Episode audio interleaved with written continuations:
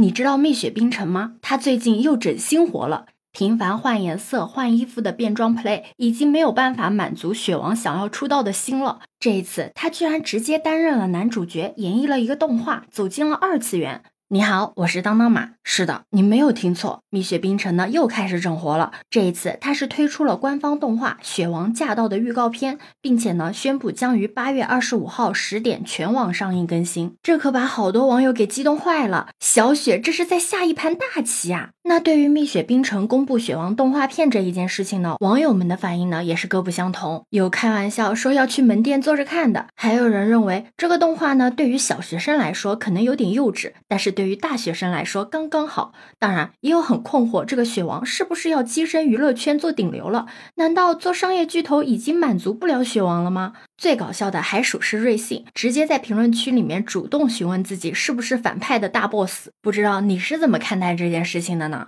那看热闹归看热闹，还是有不少网友啊看出来了蜜雪做动画的用意了。聪明一点的网友啊，直接猜测未来是不是也会在店里面上架相关的周边啊？还有网友更是直接建议蜜雪效仿迪士尼打造雪王乐园。这里不得不称赞一下这位网友，真是一语道破本质。你想啊，迪士尼受人追捧又贵又抢手的原因是为什么呢？就是因为它重在打造 IP 啊，像迪士尼的公主系列、琳娜贝尔、米奇米妮等，都是成功至极的 IP 形象。那像这次蜜雪冰城突然踏足二次元，肯定也不是一时起意为了好玩，而是因为他开始用心的打造雪王 IP 了。你觉得一个破圈的 IP 能帮蜜雪这个品牌更上多少层楼呢？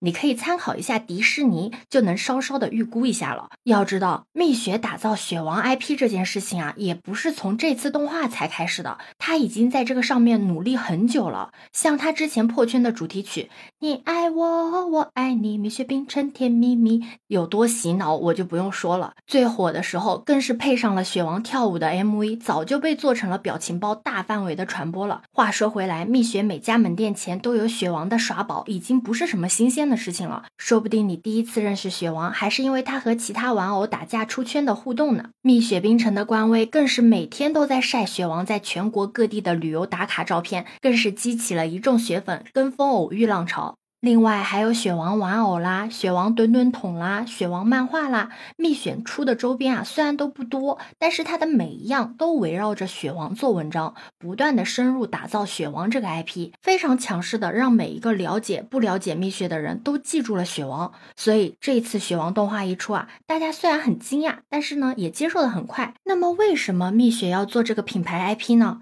其实你想啊，现在的消费市场，消费者的付费喜好啊，越来越偏向精神消费。你仔细想一想，你是不是有过为了自己喜欢的 IP 乖乖掏出钱包买周边的一个情况？这也就是为什么很多品牌呢会做出那么多的 IP 联名产品，就是因为看中了顾客会为这个 IP 买单。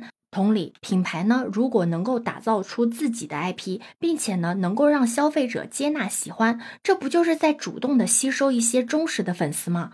你想啊，当一个品牌拥有一定批量的粉丝，那它的销售额能有多庞大？蜜雪冰城呢，就是把雪王这个人设 IP 呢做到了极致。雪王呢，帮品牌承接粉丝，并让粉丝投射情感，从而与品牌建立更牢固的联系。不仅如此，成功立起有趣搞怪人设的雪王啊，还能突破种种品类的局限，像是出周边呐、做动画啊，都是可以不断的为蜜雪冰城建立立体化、全方面的营销体系。品牌 IP 的生命力是无穷无尽的，蜜雪呢已经开了一个大大的好头。那雪王的成功呢，也不是偶然的，而是品牌注重打造 IP，一步步走到今天的必然结果。你觉得呢？对此你有什么看法呢？可以把你的想法留在评论区哦。